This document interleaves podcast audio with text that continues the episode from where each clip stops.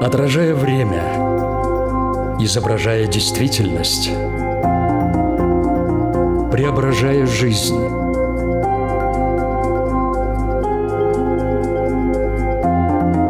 Форма выражения. Программа о том, как мы проявляем себя в этом мире.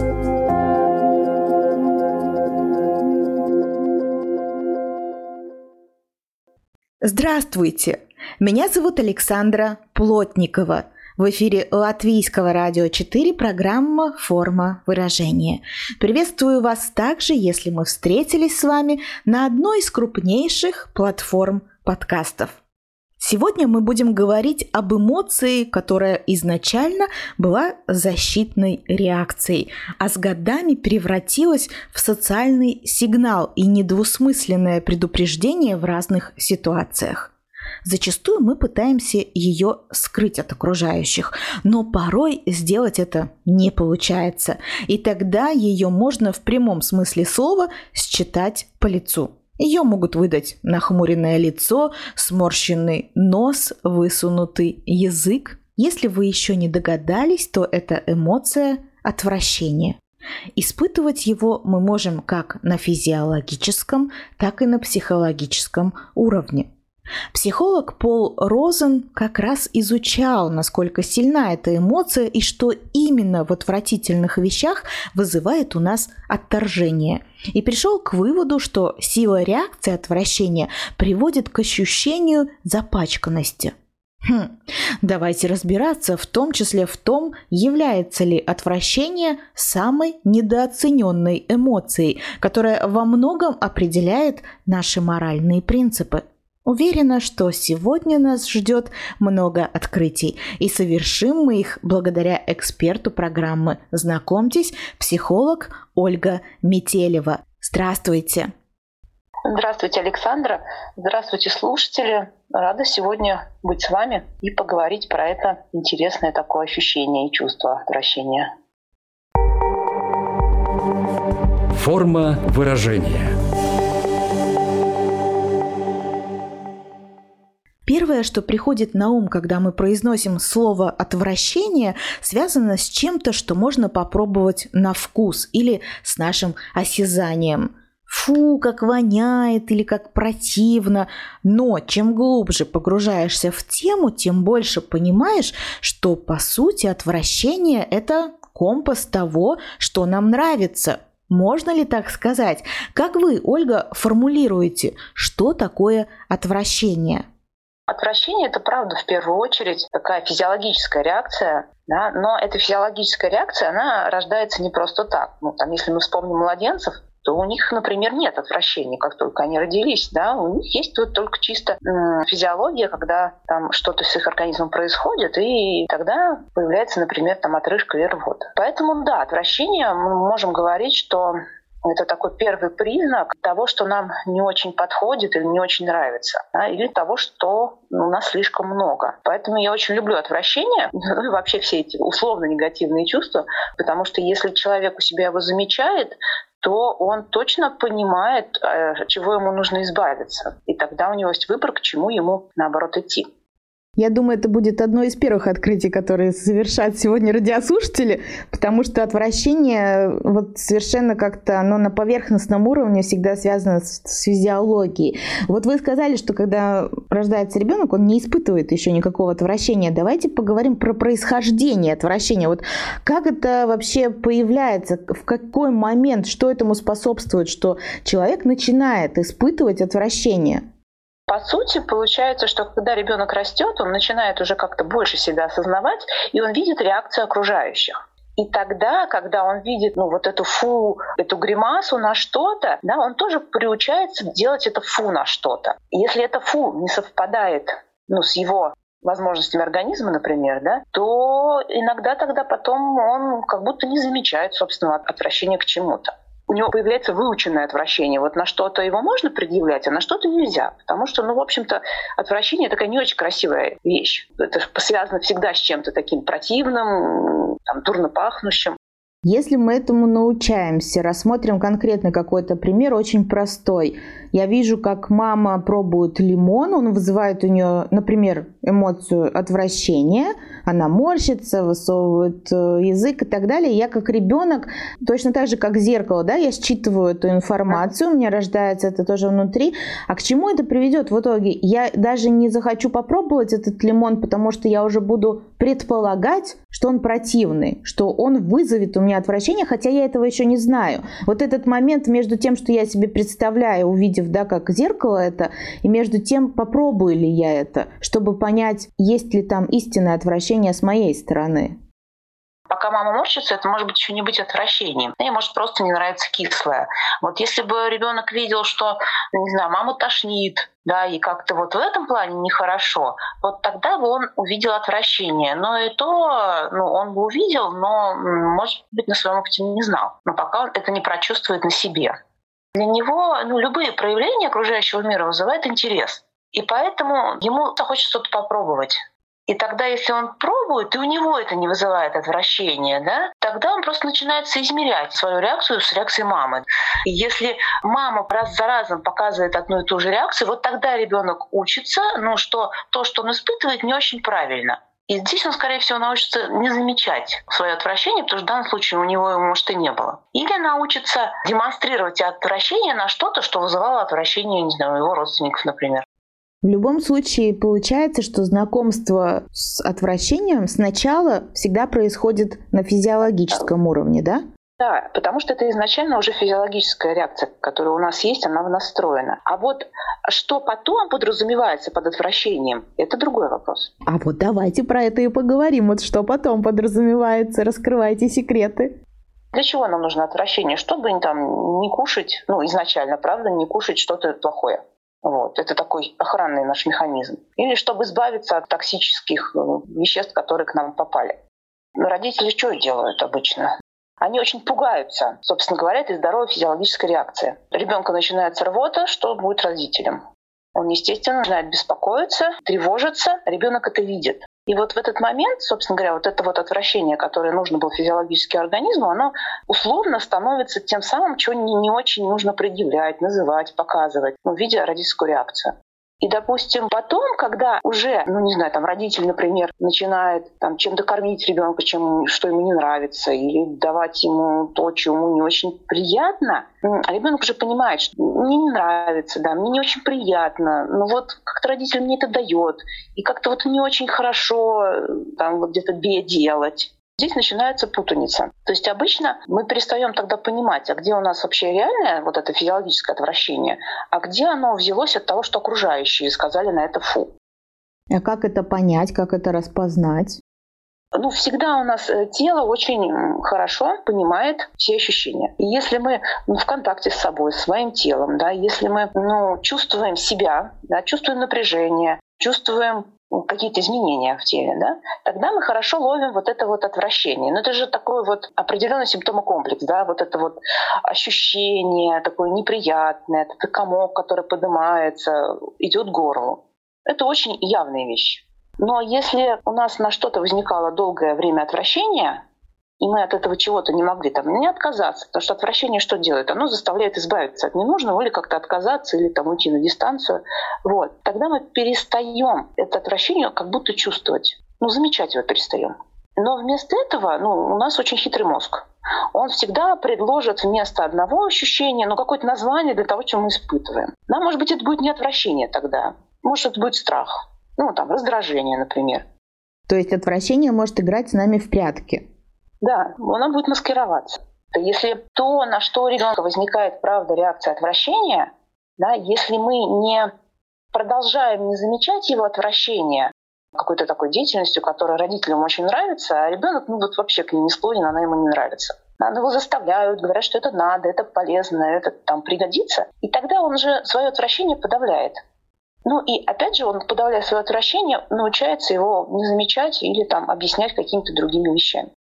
Мне кажется, мы уже немножко перешли от физиологического уровня к психологическому. Сейчас прозвучала мысль о том, что вызвать отвращение на таком психологическом уровне может принуждение к чему-либо. А что еще? Но если, например, чего-то много, какой-то деятельности или много информации, или вот что-то, что уже нам не нужно, что уже хватит, да, тогда это тоже есть реакция отвращения. Допустим, да, вот на отвращение может быть совершенно какие-то приятные для других людей вещи. Ну, например, когда кто-то о ком-то сильно заботится, но нам уже хватит этой заботы, нам уже много этой заботы, да, нам уже не надо столько любви. И тогда может возникнуть отвращение. То есть отвращение не всегда возникает на что-то действительно реально такое прям страшное, некрасивое, отвратительное. Когда мы говорим про отвращение на физиологическом уровне, там понятно, в чем оно выражается, ну, в таких физиологических процессах. А когда понятно. про психологический уровень, в чем тогда это выражается? Это тогда превращается вот в этот страх, это вот эти прятки тогда начинаются? Начинаются, да, прятки, когда есть какие-то другие эмоции. Вроде бы, вроде бы все хорошо, но вот почему-то где-то не очень хорошо. Причем даже может появляться, правда, вот эти физические ощущения. Даже, например, легкая тошнота или даже какое-то головокружение. Если вернуться немножко назад, то вот если даже ребенок испытывает какое-то отвращение, мы это замечаем. Он еще сам не особо осознает, что происходит, и может определять свои эмоции, чувства, называть их. То как правильно реагировать, когда ты замечаешь, что у ребенка сейчас отвращение к чему-то возникает? Важно, наверное, замечать это и, собственно, говорить это ребенку, да, что, ну вот я вижу, что что-то у тебя вызывает такую реакцию. Тебе это не нравится? Что это? Тебе это не подходит? Ну вот как-то так с этим можно обращаться. Самая типичная ошибка заключается в том, что родители начинают стыдить его за это чувство. Они сразу начинают как будто делать выводы. То есть не замечая того, что с ребенком, сразу предлагает ну, какой-то вывод, да. Ну, допустим, а посмотри, какая то красивая там таракашка, да. Она же вот живая, зачем ты вот так вот на нее реагируешь? Ну, в какой-то степени обесценивают его чувства в тот да, момент. Да, в этот момент, да, ребенок, он ничего не успевает разобраться вообще, как ему это все. Если есть физиологическая реакция, то, скорее всего, она неспроста. Да? И тогда пока ему это не нужно.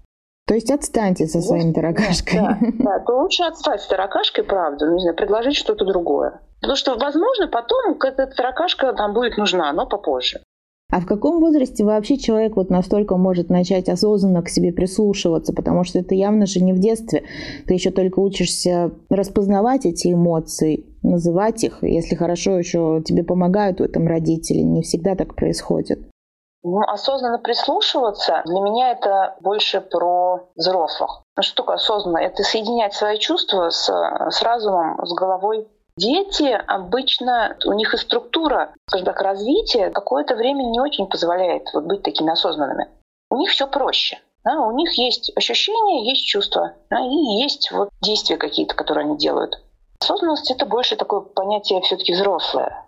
Может быть, а, ну я привык просто вот на это так реагировать, потому что мне вот это вот давали, давали, давали, ну не мог я никуда от этого деться. И тогда я потом чувствую к этому отвращение. Но сейчас, да, во взрослом возрасте я же могу сам регулировать, там, не съесть лимон, не съесть лимон, там, лизнуть не лимон.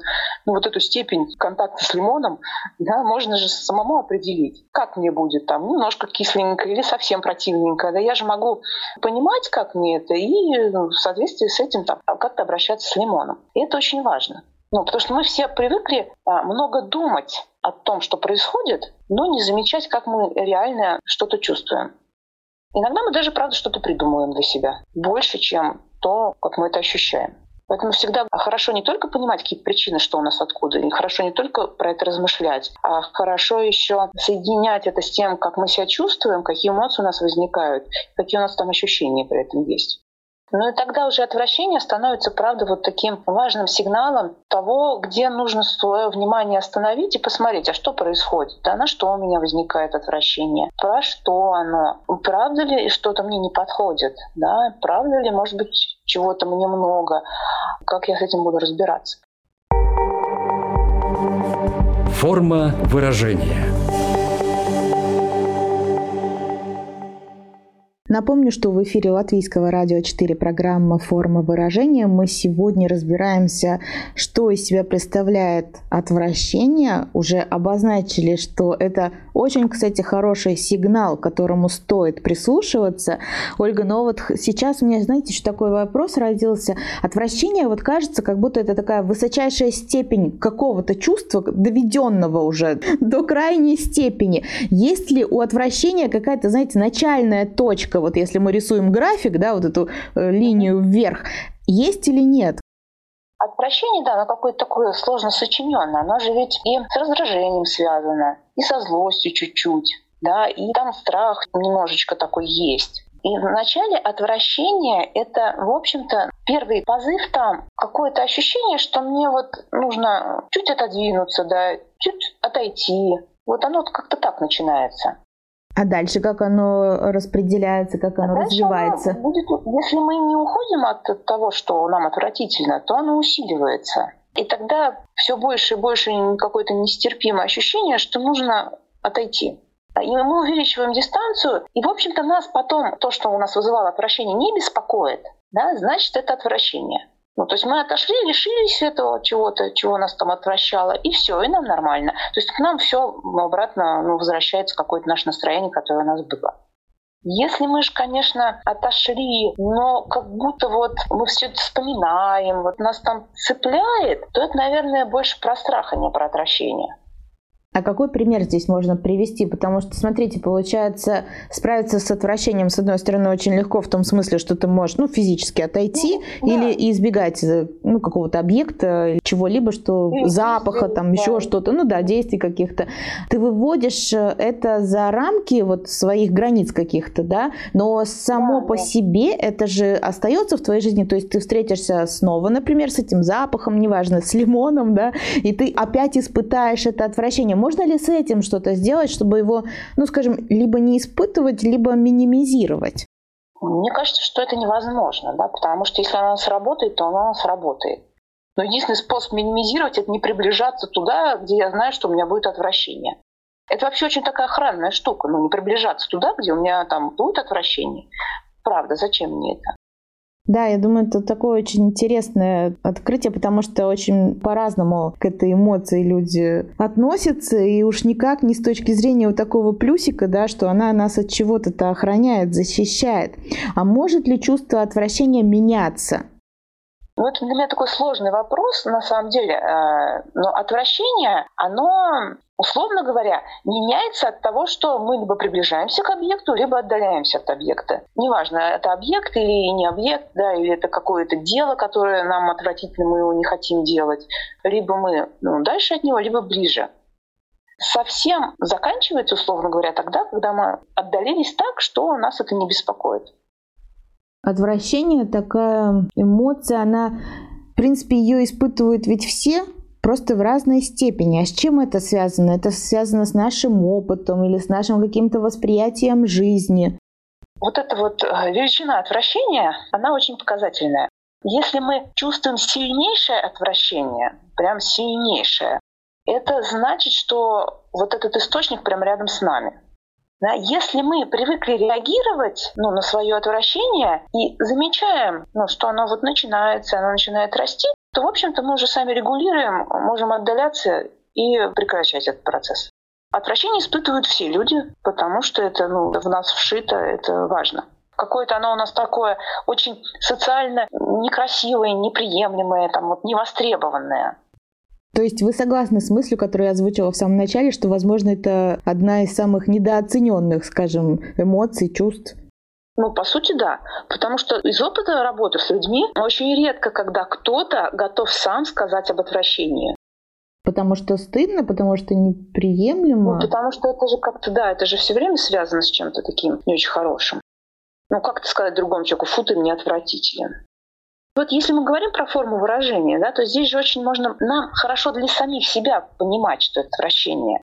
Вот как мы его будем выражать, это уже другой вопрос социальный, как мы можем это выразить. Да, можем ли мы сказать про это вслух, или э, мы скажем что-то другое, но мы скажем, что нет, нам вот это не подходит, или извините, но вот это мне слишком, давайте как-то по-другому. Вот форму выражения мы можем подобрать социально приемлемую.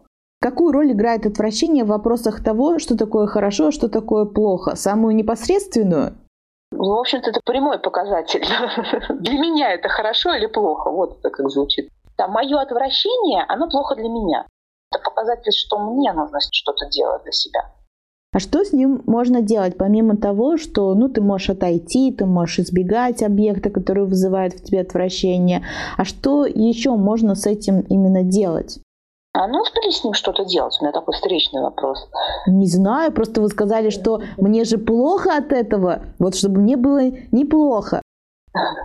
Ну, тут, говорю, а, рекомендация только одна. Если у вас есть отвращение, значит, есть что-то, на что у вас такая реакция. Значит, вот как минимум нужно это что-то либо удалить, отдалить, либо сократить, уменьшить.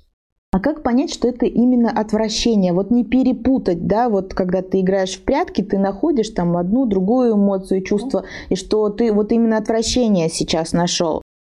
Тут важно подключать, правда, физические ощущения. Да, потому что если человеку запрещали чувствовать отвращение, то изначально мы отвращение все равно понимаем через физиологию. И еще, если запрещали чувствовать отвращение, называть отвращение, заставляли чем-то заниматься, то, скорее всего, все равно эти ощущения, они где-то у нас будут. И, по сути, если даже самому себе попробовать подбирать под ощущения какие-то названия, эмоции, слов, да, какие-то, ну вот просто себе говорить, а что я сейчас чувствую, да, на что это похоже, злость, раздражение, отвращение, что это, да, то когда э, вы называете то, что вы действительно чувствуете, вы это понимаете.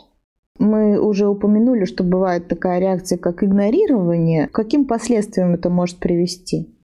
Ну, последствия здесь печальные, потому что тогда я все время нахожусь ну, в каких-то условиях, которые мне не очень подходят. И это все время напряжение. Ну, это все время насилие над собой получается. И, кстати, в зависимостях а, тоже показателем является очень часто отвращение. Да? Но зависимые не замечают отвращения. У алкоголиков есть отвращение к алкоголю, но тяга вот эта эмоциональная, она гораздо сильнее отвращения. И тогда человек как будто не замечает его. Вот пример, что может быть с человеком, если он игнорирует отвращение. То есть у зависимого это в конце концов какое-то разрушение происходит, ну, уже на физическом уровне. А тот, который с ним рядом э, находится в созависимых отношениях, он ведь тоже может испытывать отвращение и к алкоголю, и к человеку, который пьет, да, вот тем не менее оставаться рядом с ним. Это просто такой выбор или это тоже игнорирование своего отвращения? По сути, это игнорирование своего отвращения, потому что отвращение, говорю, очень простая реакция. Она вот действует прямолинейно. Если ее игнорировать, это разрушающий эффект получится. Ну да, это разрушающий эффект. Игнорировать иногда даже проще, чем что-либо с этим делать. Да, потому что игнорировать это значит, ну, хоть как-то, но оставаться, да, там где-то. А что-то делать, это нужно как-то разбираться в ситуации, как минимум противодействовать чему-то. Ну, а у нас в культуре, к сожалению, там, с кем-то быть не согласным или противодействовать, или отстаивать что-то свое ну, не очень поддерживается. Готовясь к программе, тоже нашла информацию о том, что вот э, у отвращения есть такая охранная защитная функция, и очень удивилась, и мы это проговорили. Это такой плюс, который мы можем показать э, нашим слушателям, но есть ведь и определенные негативные последствия. И одно из таких это, например, что именно отвращение вот, может привести даже к ксенофобии. Какие, может быть, формы выражения вот, отвращения принимают в социальной жизни? Ну, мне кажется, что ксенофобия все-таки, да, это последствия, наверное, больше, если так говорить, отвращения. Да? То есть, когда нам что-то сильно отвратительно, а мы это никуда деть не можем, вот тогда там получается какая-то вот эта вот ненависть. Тогда это переходит в большую-большую злость на самом деле. То есть отвращение как мостик. Ну да, как нечто, что потом может привести к этой злости, к этой ненависти. Э, если мы берем сами по себе чувства и ощущения, да, они нас регулируют. Опасным их делает, в общем-то, человек. Но это что происходит? Если я начинаю говорить о какой-то нетерпимости к кому-то, да, то я уже как будто расширяю то, что со мной происходит, на весь окружающий мир. Да, хотя весь окружающий мир ни при чем. Да, но у меня есть отвращение, есть на что оно направлено, если мы учитываем, что это физиологическая реакция, то оно вряд ли будет так напрямую да, вызываться прям какими-то людьми. Ну и разумный человек это понимает.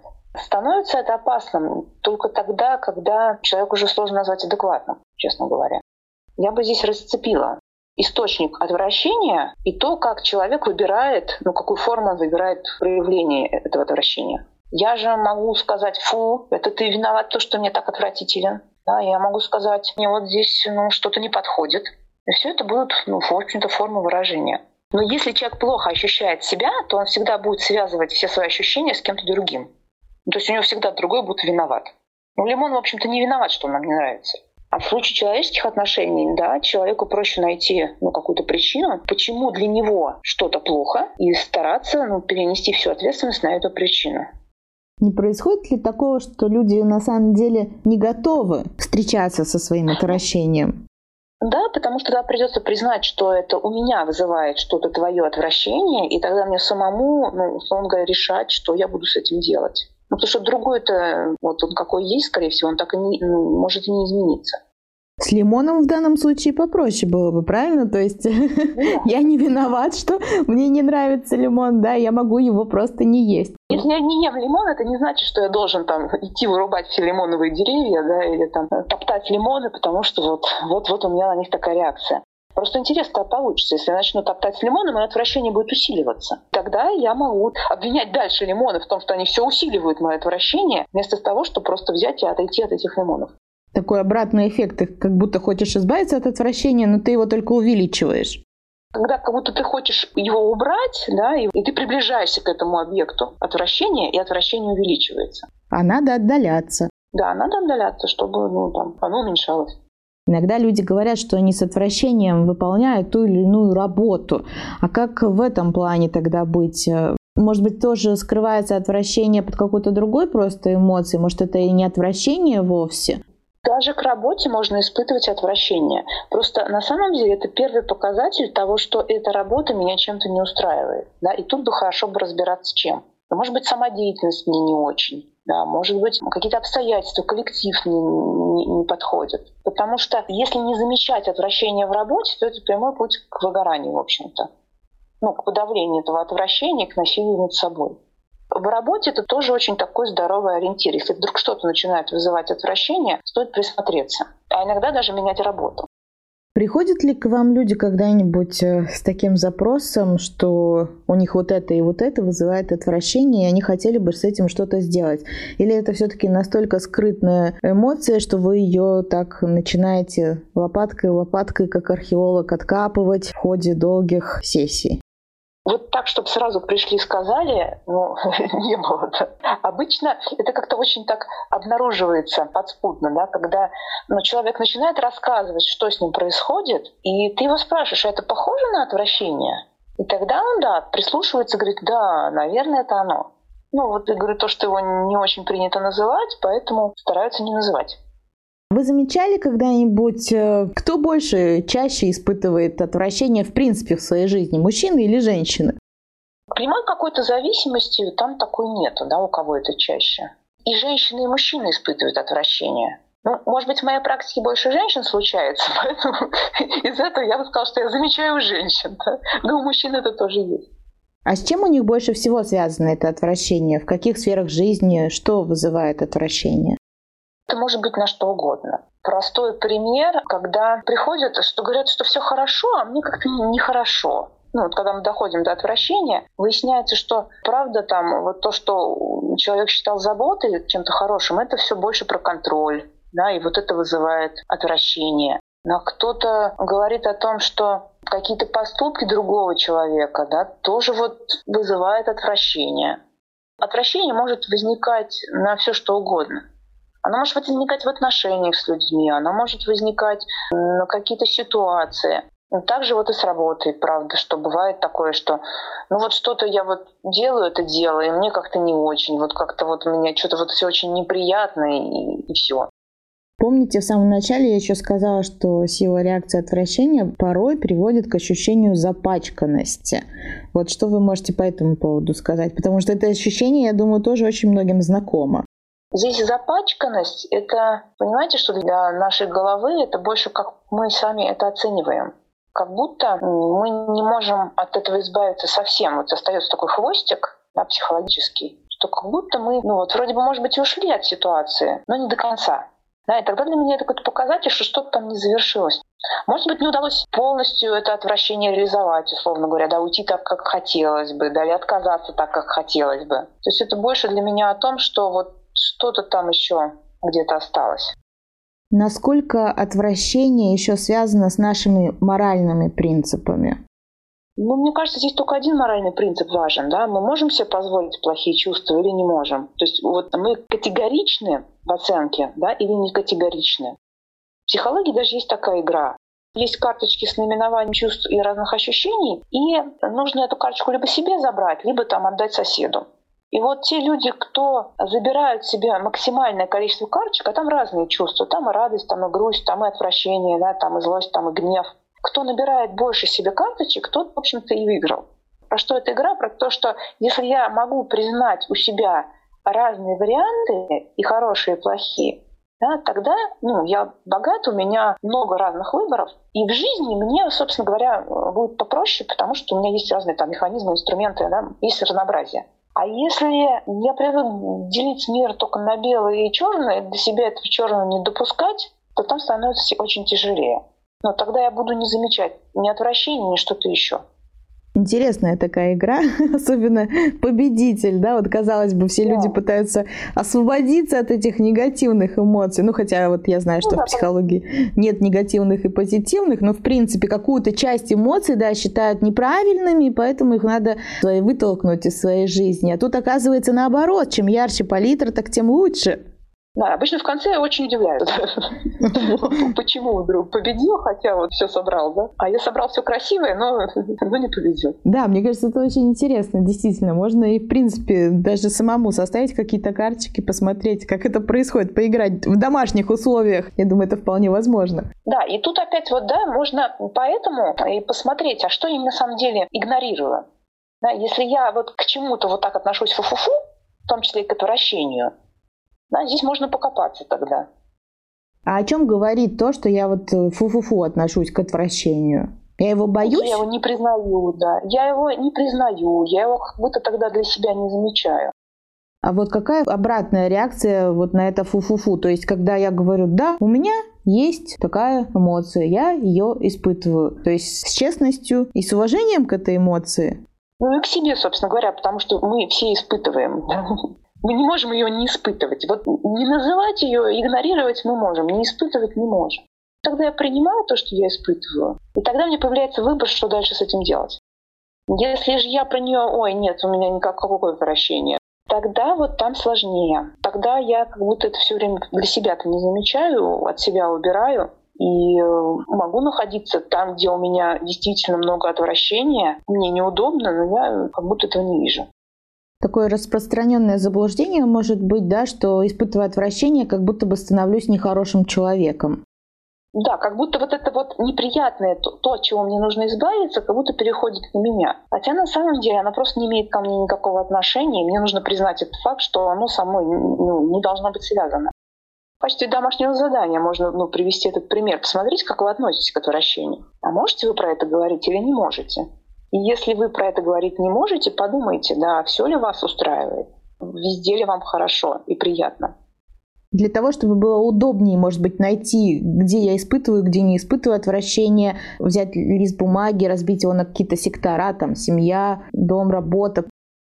Я бы, наверное, говорила про то, что мы можем вспомнить вот это свое ощущение отвращения и просто прислушаться к себе и подумать, а вот бывает ли такое, что к чему-то у меня такое ощущение есть? Ну а дальше уже ваш выбор, да, что с этим да. делать. Просто отвращение, да, это чувство, и очень сложно его логически оформить в упражнение. Можно э, ну, взять такую форму, как дневник эмоций, есть э, ощущение какое-то физическое, а есть, как я его могу назвать, например, отвращение, есть какая-то ситуация, в которой это у меня возникает, и есть то, что я про это думаю. А, и вот если я ловлю где-то отвращение, я могу просто записывать ситуацию, где она рождается, что там происходит, чтобы мне было проще понимать, на что это возникает. На этом мы закончим сегодня нашу программу. Домашнее задание дано. Я лишь хочу напомнить, что все это время в чувстве отвращения разбирались мы вместе с экспертом программы, психологом Ольгой Метелевой. Большое вам спасибо за эту беседу, Ольга.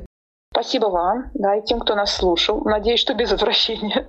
Я тоже надеюсь, но, как ни странно, я хочу вам в конце задать этот вопрос, хотя логичнее, возможно, было задать его в начале, но, может быть, из этого ответа получится такое резюме. Почему вы выбрали эту тему для разговора? Что для вас было наиболее важно сказать ею? Самое важное — это то, что отвращение крайне полезная штука. И чаще всего ее не замечают, да, и поэтому она становится такой важной. Но это такая редкость, про которую не принято говорить. Наверное, самое важное, что про нее можно говорить, про нее можно чувствовать, про нее можно понимать и выбирать форму выражения этого отвращения, но так, чтобы это было хорошо и себе, да, и кому-то еще. Я думаю, мы сегодня сделали все возможное, чтобы люди заметили это чувство и чтобы они к нему отнеслись с пониманием. Ну и дальше уже сделали выбор. Что ж, Ольга, до свидания. До свидания. Я, Александра Плотникова, тоже говорю вам до свидания. Только хочу напомнить в конце, что слушать нашу программу можно не только на радиоволнах, но и на крупнейших платформах подкастов. Это Apple, Spotify, Google подкасты, CastBox и Яндекс Музыка. Встретимся ровно через неделю. Пока-пока. Отражая время, изображая действительность – преображая жизнь.